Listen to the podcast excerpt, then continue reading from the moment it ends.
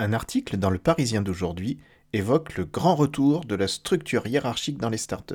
Fini les baby-foot, le Covid a entraîné un grand serrage de boulons. Ouvrez les guillemets. Il faut assumer le retour du leader, des rapports très descendants. Fermez les guillemets. D'après le directeur de Numa, un accélérateur parisien.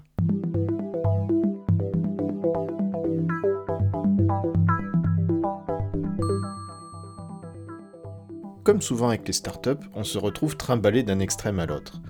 Et comme souvent, il est nécessaire d'apprendre à tempérer un peu les passions et surtout à ne pas jeter le bébé avec l'eau du bain. Une première erreur consisterait à croire que les startups étaient mieux préparées que les autres au télétravail et au confinement qu'on vient de subir. En fait, on peut presque dire que la culture startup, telle qu'elle était pratiquée ces derniers temps, était en contradiction avec le travail à distance. La proximité entre les collaborateurs, le côté expérience humaine, tout ça fait qu'il n'est pas a priori possible de pleinement vivre une expérience startup, du moins telle qu'elle nous l'était vendue, sans être sur place. Et puis, comment on jouerait au baby-foot en remote hein? La période du confinement a donc souvent été vécue assez difficilement par les startups et par leurs employés. Mais est-ce que cela a suffi pour siffler ainsi la fin de la récré?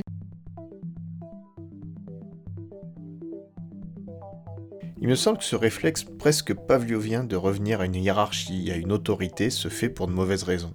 Peut-être parce qu'on n'y croyait peut-être pas vraiment à ce fonctionnement vraiment différent, en laissant à ces nouveaux modes d'organisation une chance, sans vraiment y croire en tant que solution pérenne à long terme. Ou alors parce qu'on a vite fait d'accuser son chien d'avoir la rage, et que les pertes financières, les difficultés qu'ont beaucoup d'entreprises, et en particulier les startups, même si ce n'est pas les seuls bien sûr, sont souvent mis sous le dos de tentatives d'organisation différentes, qu'il faut abolir. Et puis peut-être aussi que de vivre à distance les projets rend l'expérience moins intense, implique moins fait prendre du recul.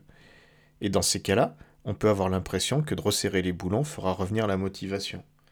Alors que peut-être que des fois la prise de recul, elle peut être euh, plus que nécessaire, elle peut être euh, carrément importante.